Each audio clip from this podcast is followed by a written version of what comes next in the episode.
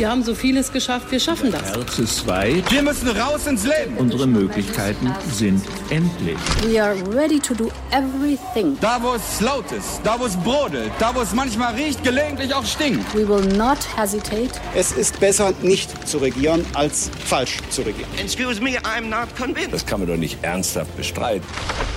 Hauptstadt, der Podcast mit Michael Bröker und Gordon Ripinski. Direkt von der Pioneer One. Herzlich willkommen zu unserer neuen Ausgabe im Hauptstadt-Podcast, unsere Osterausgabe. Es ist Karfreitag, der 2. April. Mein Name ist Michael Bröker und ich muss mich bei Ihnen entschuldigen, denn ich bin alleine heute hier. Gordon Ripinski ist im wohlverdienten Urlaub und Sie müssen heute mal mit mir Vorlieb nehmen. Aber genau das ist es ja auch, was die Kanzlerin von uns über die Osterfeiertage erwartet.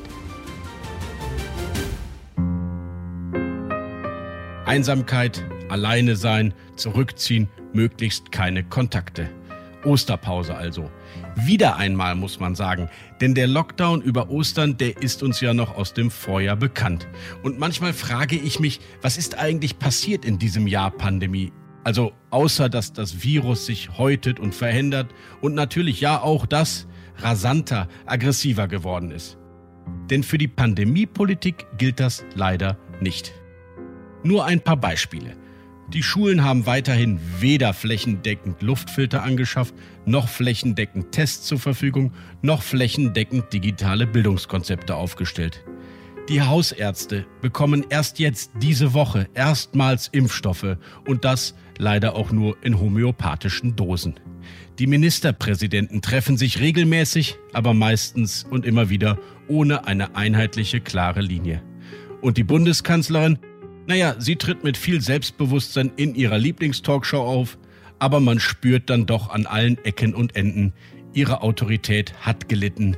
Ihr Durchsetzungsvermögen ist im letzten Jahr ihrer Amtszeit geschwunden. Eine Möglichkeit ist dann eben auch das Infektionsschutzgesetz nochmal anzupacken und ganz spezifisch zu sagen, was muss in welchem Fall geschehen. Wir sind verpflichtet, qua Gesetz, das Infektionsgeschehen einzudämmen. Und im Augenblick ist die Eindämmung nicht da. Man könnte dem ganzen politischen Dilemma ein Zitat des Altmeisters der CDU, des ersten Bundeskanzlers Konrad Adenauer hinzufügen. Er hat mal gesagt, und ich zitiere, in der Politik ist Versagen eine Schuld.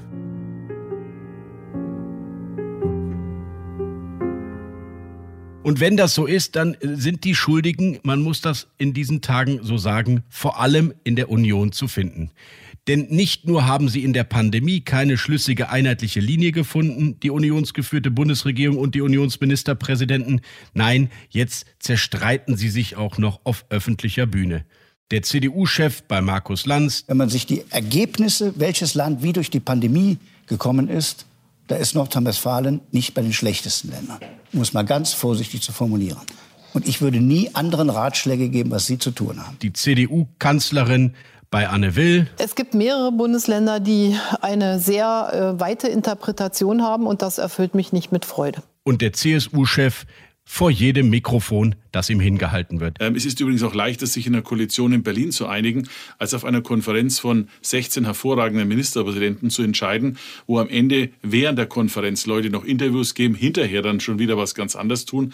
Wir brauchen jetzt weniger Flickenteppich als vielmehr eine entschlossene Entscheidung. Es wird gestichelt, es wird sich gegenseitig madig gemacht und für die Beobachter mag das manchmal belustigend sein, für die Union und damit für die selbsternannte Regierungspartei ist es zerstörerisch. Und was heißt das alles für Armin Laschet, den CDU-Vorsitzenden? Dem kommen ja nicht nur gerade die Äußerungen des selbstbewussten bayerischen CSU-Ministerpräsidenten in die Quere, sondern vor allem auch die Zahlen, Daten und Fakten zum Infektionsgeschehen.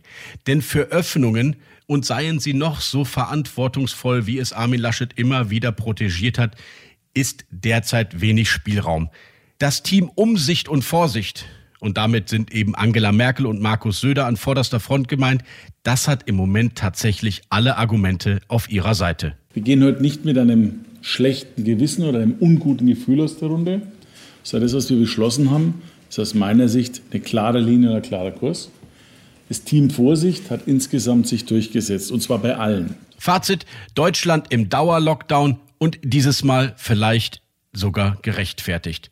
Aber es bleibt auch ein politisches Führungsversagen. Ausgerechnet in der Pandemie werden wir weiter unter Wert regiert. So bleibt uns in diesen Tagen der österlichen Hoffnung eigentlich nur der Blick auf die mittelfristige Perspektive Richtung Sommer. Dann wird es ausreichend Impfungen geben, so viel ist wohl klar, und auch das Reisen und vielleicht so etwas wie Normalität wird zurück in unser Leben kommen. Tja, und Armin Laschet, der Aachener wird sich die Kanzlerkandidatur trotz allem Ärger und der heftigen Umfragen nicht mehr nehmen lassen. Das ist eben Parteipolitik. In der CDU schließen sich die Reihen hinter ihrem Vorsitzenden und bevor es der manchmal etwas anstrengende Ministerpräsident aus Bayern wird, dann doch lieber der manchmal etwas zu lasche Armin Laschet. Nicht unwahrscheinlich aber, dass wir angesichts der desaströsen Umfragen für die Union jetzt allmählich in eine öffentliche Debatte kommen, wo Armin Laschet etwas ganz anderes gefragt wird, nämlich ob er auch bereit wäre, unter einer Bundeskanzlerin Annalena Baerbock den Vizekanzler zu geben. Unsere weiteren Themen heute. Noch vor seinem Urlaub hat Gordon Repinski mit unserem Kollegen Christian Schweppe, Investigativreporter bei The Pioneer, über einen Verband gesprochen in der Bundeswehr, der aus den Negativschlagzeilen nicht mehr herauskommt. Das Kommando Spezialkräfte. Außerdem gibt es dazu ein Interview mit der FDP Verteidigungspolitikerin Marie-Agnes Strack-Zimmermann. Außerdem in unseren Rubriken What's Left und What's Right schaut Gordon Repinski in den Südwesten und nach Tübingen, wo ein grüner Oberbürgermeister für Furore sorgt, aber in seiner eigenen Partei nicht wirklich gelitten ist. Und ich schaue mir das FDP-Regierungsprogramm nochmal etwas genauer an.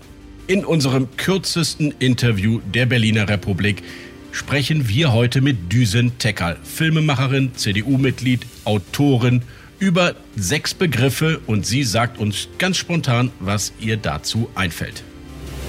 Deep Dive. Bei mir im Studio ist jetzt Christian Schweppe. Christian ist investigativer Reporter bei The Pioneer und seit einiger Zeit den Ungereimtheiten beim Kommando Spezialkräfte der Bundeswehr auf der Spur. Hallo Christian. Hallo. Christian, das KSK ist ja ein Spezialverband der Bundeswehr. Dort kämpfen die härtesten der Harten und seit einiger Zeit gibt es eine Menge Probleme. Aber bevor wir in diesen Bereich einsteigen, sag uns doch einmal ganz kurz, was ist das überhaupt für ein Verband? Also das KSK, ähm, das steht für das Kommando Spezialkräfte der Bundeswehr. Das sind also wirklich Deutschlands beste Soldaten, die einen ganz speziellen Auftrag haben. Dieser Auftrag besteht zum Beispiel darin, dass die Kriegsverbrecher jagen sollen, dass die deutsche Geiseln aus Kriegsgebieten retten sollen. Und dafür haben sie eine ganz besondere Ausbildung und eben einen sehr speziellen Auftrag. Es sind eben Spezialkräfte. Die sitzen in Kalf in äh, Südwestdeutschland, in Baden-Württemberg.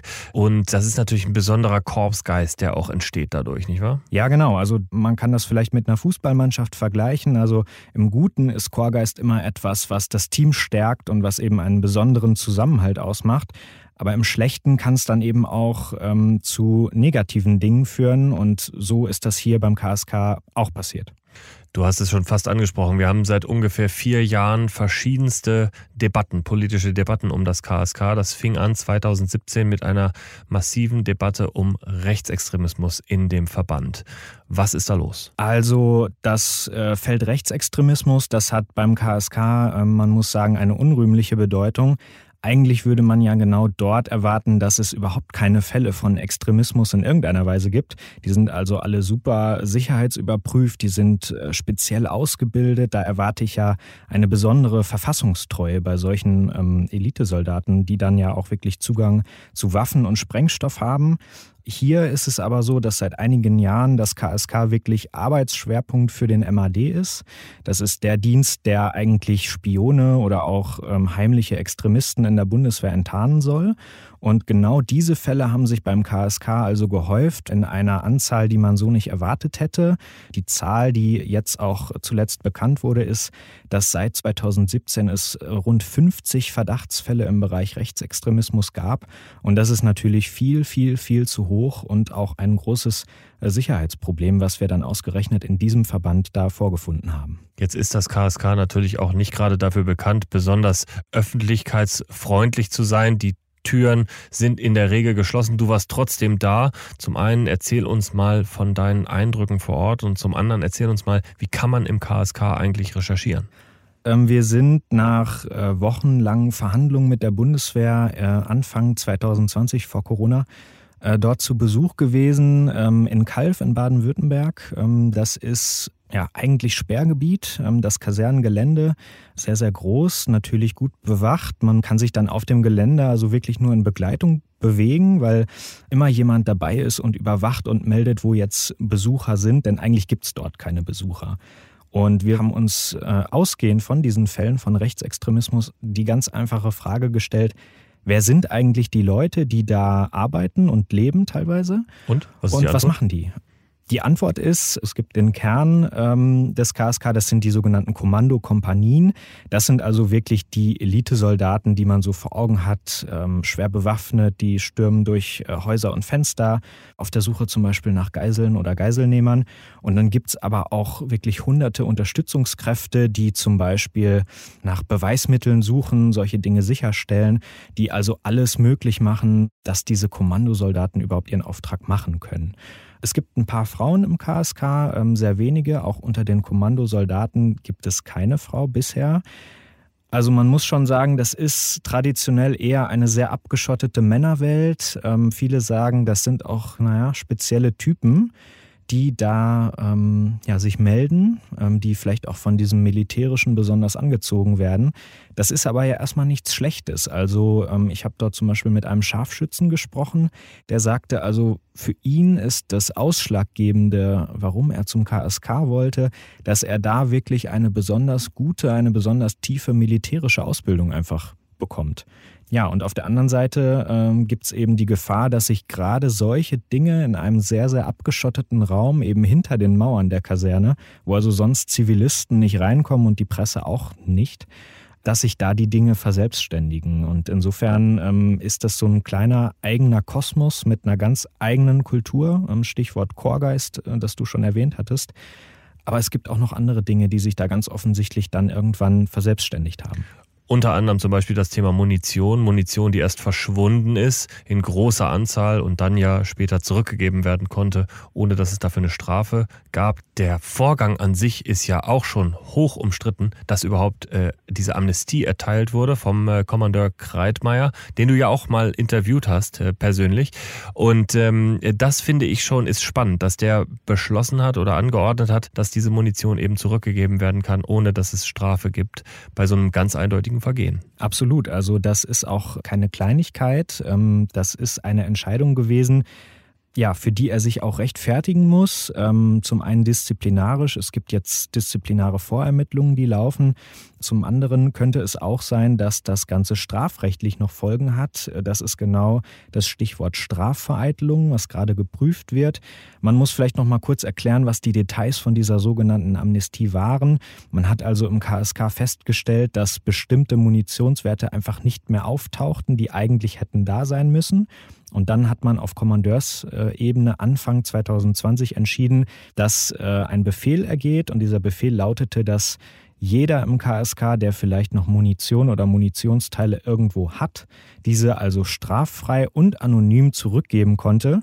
Das gibt es bei der Bundeswehr durchaus, gilt aber nur für die Auslandseinsätze. Das gilt im Inland aber nicht so einfach und da gehen dann die Probleme los, weil natürlich es eigentlich nicht sein kann, dass dann ohne Konsequenzen Dinge, die man gar nicht hätte haben dürfen, zurückgegeben werden können. Es gibt noch ein drittes Thema, über das du gerade bei The Pioneer berichtet hast. Das sind nämlich die Nebentätigkeiten von KSK-Soldaten. Und da wird es besonders interessant und auch umstritten, weil die KSK-Soldaten durch ihre besondere Ausbildung natürlich auch besondere Fähigkeiten erlangen, die natürlich auch für Privatfirmen interessant werden können. Und dann kommen wir wieder in einen Bereich, wo es eben auch darum geht, ob Geheimnisse vielleicht verraten werden oder äh, ob äh, die Soldaten in ihrer Nebentätigkeit vielleicht etwas tun, was ihren eigentlichen Aufgaben als Soldat widerspricht. Genau, also die Ursprungsfrage, die wir uns gestellt hatten, war, was machen diese KSK-Soldaten eigentlich, wenn sie mal nicht in der Kaserne sind? Diese Zeit ist eigentlich sehr knapp. Also Soldaten des KSK sind mehr als 300 Tage im Jahr ungefähr unterwegs in Einsätzen äh, auf Übungen Das Ergebnis unserer Recherche hat aber gezeigt, dass sie erstaunlich viele Nebentätigkeiten noch nebenbei machen, auch Geschäftskontakte unterhalten äh, zur äh, Privatwirtschaft zum Beispiel. Und die Liste mit Nebentätigkeiten, die liegt uns äh, inzwischen auch vor. Die liegt hier vor mir, die ist recht lang. Es sind 160 Nebentätigkeiten die zuletzt dann äh, aufgefallen waren. Das sind aber wirklich nur die, die also auch offiziell gemeldet worden sind bei der Bundeswehr. Da gibt es für Soldaten wirklich strenge Regeln. Und hier muss man sich aber fragen, bei dieser hohen Anzahl in ausgerechnet diesem Bereich der Bundeswehr, ob das äh, in Ordnung ist, ob das äh, für eine professionelle Konzentration dieser Soldaten spricht und äh, spätestens problematisch werden diese Dinge natürlich, wenn es darum geht, dass bestimmte Soldaten des KSK zu bestimmten Firmen, nämlich zu privaten Sicherheitsfirmen, Kontakte pflegen, ähm, dass sie da an zum Beispiel Trainings teilnehmen, an Fortbildungen. Und da ist die Skepsis zum Beispiel bei Politikern im Bundestag einfach sehr groß, weil sie die große Gefahr sehen, dass da wirklich auch militärische Geheimnisse, das Spezialwissen, was man beim KSK hat, dass das also in die falschen Hände gerät und dass sich ja, KSK-Soldaten letztlich ihre Ausbildung dann ja, versilbern lassen wollen. Christian, ich danke dir bis hierhin für diese Einblicke. Das ist ein Fall, das kann man, glaube ich, jetzt schon sagen, wo politischer Druck entsteht und noch da ist, wo Reformen noch anstehen, wo noch aufgeräumt werden muss. Und aus diesem Anlass habe ich mit Marie-Agnes Strack-Zimmermann gesprochen. Sie ist FDP-Bundestagsabgeordnete und sie ist Obfrau im Verteidigungsausschuss und eine echte Fachfrau, wenn es darum geht, das KSK und die Verteidigungspolitik zu begleiten. Interview der Woche. Frau Strack-Zimmermann, ich grüße Sie. Ich grüße Sie auch. Danke für die Einladung. Muss Verteidigungsministerin Kramp-Karrenbauer das Kommando Spezialkräfte auflösen? Das sollte sie nicht, weil es keine Armee gibt, die nicht Spezialkräfte hat. Wir brauchen die, sowohl im Heer als auch in der Marine, auch als in der Luftwaffe. Sie täte gut, es neu zu sortieren und an das Ministerium anzubinden. Trotzdem mehren sich ja die Skandale seit einigen Jahren. Rechtsextremismus, Vergabethemen. Zuletzt ist Munition verschwunden und wurde dann straffrei wieder eingesammelt. Was läuft falsch? Es wurde eben jahrelang nicht hingeschaut. Man muss fairerweise sagen, dass das einen kleinen Teil betrifft. Also die meisten Soldaten, Soldatinnen, die dort sind, machen einen super Job. Aber jetzt wird hingeguckt. Und wenn Sie eine Lampe anwerfen, sieht man eben auch Details. Und die kommen jetzt hoch. Das fing mit den Rechten an, die natürlich alle daraus ähm, geworfen gehören, bis hin, dass bei der Lösung des Problems es eben nicht so gelaufen ist, wie man das ähm, hätte tun müssen. Aber noch einmal, Zehntausende Schuss wurden privat gelagert. Wie kann das sein, dass so etwas passiert und dass der Kommandeur dann auch noch zulässt, dass so etwas straffrei zurückgegeben werden kann? Also, dass sowas passiert, ist in der Tat erstaunlich. Wir haben jetzt erfahren, dass eben keiner richtig hingeguckt hat, dass da ein Schlendrian passiert ist, dass die Gewissheit, wir sind etwas Besonderes, offensichtlich so innerhalb dieser äh, Truppe war, dass man da eben locker mit umgegangen ist. Das geht natürlich nicht. Äh, der Kommandeur hat es einsammeln lassen, weil er offensichtlich merkte, da ist deutlich mehr weg, als wir geglaubt haben. So weit, so gut. Er hätte aber das juristisch abklopfen müssen und er hätte vor allen Dingen Meldung machen müssen. Und die Frage stellt sich jetzt, hat er gemeldet? dem Kommandeur Division Schnelle Kräfte, also seinem Vorgesetzten gegenüber, oder hat das nicht? Und was wusste die Ministerin? Wir sprechen einmal über Markus Kreitmeier, den Kommandeur des Kommandos Spezialkräfte. Sie haben ihn erwähnt. Ist er mit diesen möglichen Verfehlungen überhaupt noch zu halten? Ich glaube, es gehört dazu, fair damit umzugehen, zu schauen, wollte er Gefahr abwehren, hat er es also schnell eingesammelt. Da muss die Ministerin jetzt hingucken. Ich warne immer davor, dass man die Leute immer direkt absäbelt. Das ist so das Prinzip von der Leyen. Da wurde das Publikum, dem stellt man jemand vor, der wird abrasiert ähm, und dann ist alles wieder gut, da guckt jeder weg. Ich glaube, so einfach ist es nicht. Denn der Kommandeur, um den es geht, ähm, der hat auch Vorgesetzte. Wer wusste was? Kommandeur Division Schnelle Kräfte. Was wusste der Inspekteur? Was wusste der Generalinspekteur? Was wusste die Ministerin? Das sind jetzt die, die in der Kette über denen ist. Es gehört dazu, dass man nicht einen absäbelt, sondern dass man schaut, wo ist der Wurm drin. Und das ist jetzt die Aufgabe der Ministerin, das zu klären. Sie haben die verschiedenen Positionen benannt. Da ist ein großes Netzwerk auch von Soldaten, Offizieren und dann Generälen, die sich auch kennen aus verschiedenen Zusammenhängen bei der Truppe. Äh, ist es so, dass da insgesamt sich ein Eigenleben entwickelt hat, bei dem die Ministerin viel früher hätte dazwischen gehen müssen? Ja, das ist ja wie im richtigen Leben. Wenn man sich lange kennt, macht man sich natürlich weniger an, als wenn man sich nicht kennt.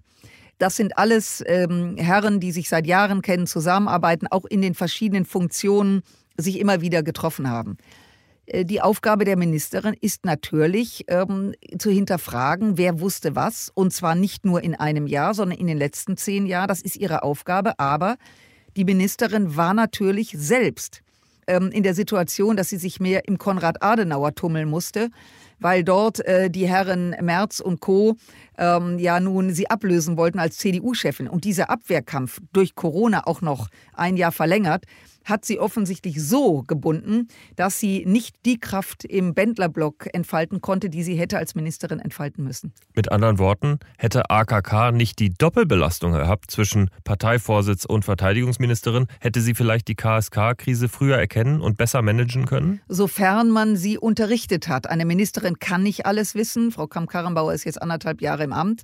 Das heißt, was wusste sie, was wurde ihr gesagt? Aber wenn sie etwas gewusst haben sollte, dann hätte sie in dem Moment in der Tat im Ministerium präsent sein müssen. Und das zeigt natürlich, dass eine Partei zu führen und gleichzeitig also die CDU zu führen und das Verteidigungsministerium. Also bei allem Respekt, Frauen können ja viel und auch viel gleichzeitig, aber da ist es dann doch ein bisschen viel.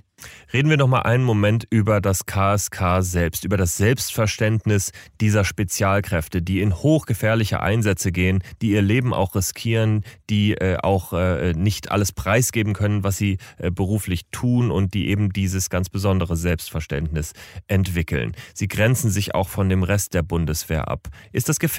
Muss man da aufpassen? Muss man das anders organisieren? Also das ist erstmal ein extremer Beruf. Sie sagten es gerade, bis dahin, dass die Soldaten aus der Situation nach Hause kommen und nicht mal ihrer Partnerin, dem Partner sagen können, was Sache ist. Muss man sich mal vorstellen. Wir sind der Auffassung als Freie Demokraten, wir haben auch ein Papier entwickelt, dem Ministerium das auch vorgestellt, dass wir Kommando Spezialkräfte Heer, Marine und Luftwaffe, die arbeiten nämlich unabhängig voneinander, beziehungsweise sind unabhängig voneinander aufgestellt, zusammenschließt und sie dem Ministerium direkt unterstellt. Das machen die großen Armeen der Welt. Das ist keine neue Erfindung der FDP, aber wir haben gesagt, um die Durchschlagskraft, Befehlskette und auch Kontrolle sicherzustellen, gehört das direkt ans Ministerium angebunden. Und das mit dem Eigenleben, ja, das sind besondere Situationen, in denen die Soldaten sind. Das können wir uns alles gar nicht vorstellen. Und deswegen bedarf es auch eines besonderen Hinguckens, damit sie sich eben nicht verselbstständigen und das passiert, was wir jetzt leider beobachten müssen. Und das heißt für Sie, dass Sie dem Inspekteur des Heeres ein Stück weit die Verantwortung aus der Hand nehmen und es direkt beim Generalinspekteur eine Ebene höher ansiedeln, also ein bisschen den Klüngel rausnehmen? Ähm, ja zumindest die Befehlskette zu verkürzen. Sie werden viele Gegenargumente hören. Wir glauben aber, dass dieses Konzentrieren und auch dieses Zusammenwirken der unterschiedlichen Kommandostreitkräfteeinheiten Sinn ergibt. Und wenn Sie mit den Soldatinnen und Soldaten vor Ort sprechen, und das habe ich gemacht, sind die sehr offen dafür. Also es ist gar nicht, dass da großer Widerstand kommt und irgendeiner ist immer dagegen, aber das heißt ja nicht, dass es falsch ist.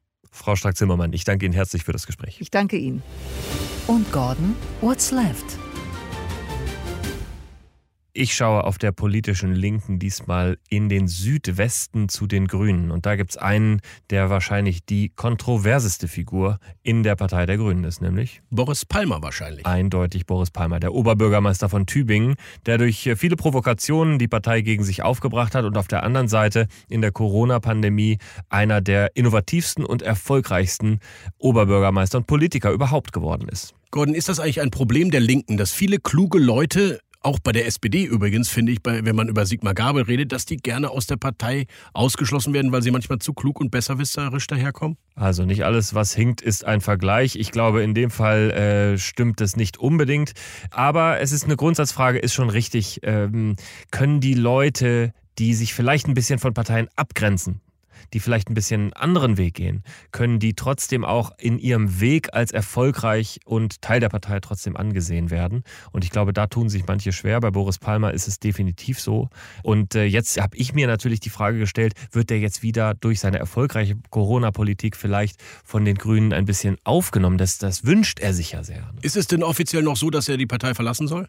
Nein, das ist äh, nicht so. Da sagen die Grünen selber, der Beschluss oder ein Verfahren für den Parteiausschluss, das wäre zu kompliziert. Aber es gibt einen Landesvorstandsbeschluss in Baden-Württemberg, der lautet, man will sich mit Boris Palmer nicht mehr auseinandersetzen. Also man will ihn auch nicht mehr unterstützen. Und das ist ja besonders relevant, wenn es auch um eine mögliche nächste Bürgermeisterkandidatur in Tübingen geht. Das äh, entscheidet dann natürlich auch der Kreis. Aber am Ende hängt das eben alles mit allem zusammen. Und der Landesverband sagt, der Beschluss zur Nicht-Zusammenarbeit mit Boris Palmer, der bleibt bestehen. Also da kann Palmer so kreativ und erfolgreich sein, wie er will.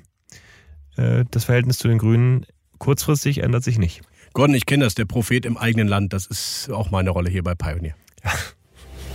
Und Michael, what's right? Nächste Woche, Gordon, die FDP stellt ihr Wahlprogramm vor. Bist du schon nervös? Ich bin ganz nervös und ich bin besonders nervös, was der Boris Palmer, der Pioneer One, uns jetzt zu erzählen hat. Michael. Ich glaube, die FDP hat ein wirklich spannendes, innovatives, neues Programm vorgelegt im Vergleich zu den äh, letzten Wahlkämpfen. Es geht nicht mehr nur noch darum, einfach, niedrig und gerecht, ob man es glaubt oder nicht. Da stehen ganz andere Dinge drin außerhalb der Steuerpolitik. Irgendwas muss man ja auch mal lernen, oder? Ich finde wirklich, das Problem, Gordon, bei dir ist natürlich, du musst auch mal reingucken. Das ist 150 Seiten lang, das ist richtig dick. Da stecken ganz viele spannende Themen bei. Übrigens auch beim Thema Umweltschutz, Nachhaltigkeit. Ich habe das Gefühl, da bereitet sich schon eine Partei ein bisschen Richtung Ampel vor. Für mich als Außen- und Entwicklungspolitik interessierter Mensch ist natürlich entscheidend, steht da noch drin, dass Sie das Außen- und Entwicklungsministerium zusammenlegen wollen? Nein, den Satz habe ich tatsächlich nicht gefunden. Es wäre aber immer noch aus meiner Sicht eine sehr kluge Forderung. Man müsste sie nur dann auch durchsetzen, wenn man wirklich in der Regierung ist. Und Jetzt vielleicht noch ein Hinweis an unsere lieben Hörerinnen und Hörer. Schauen Sie sich einfach selber das äh, Parteiprogramm der FDP einmal an, denn wenn Michael Brücker sagt, er hat es nicht gefunden, dann stand es eben nicht in der Zusammenfassung in den ersten fünf Seiten. What's next? Nächste Woche ist mal wieder ein Termin, der die Republik beschäftigen wird und den Sie alle schon kennen. Die Ministerpräsidentenrunde mit der Kanzlerin soll vorgezogen werden. Ursprünglich am 12. April angedacht. Jetzt wird hinter den Kulissen verhandelt, sich schneller zu treffen, sich außerdem auch physisch in Berlin zu treffen, um dann harte Maßnahmen und Beschränkungen umzusetzen, die das Infektionsgeschehen runterbringen sollen. Wir berichten natürlich hier bei uns im Podcast und im Hauptstadt-Newsletter nächste Woche die MPK mit der Kanzlerin. Einsatz zu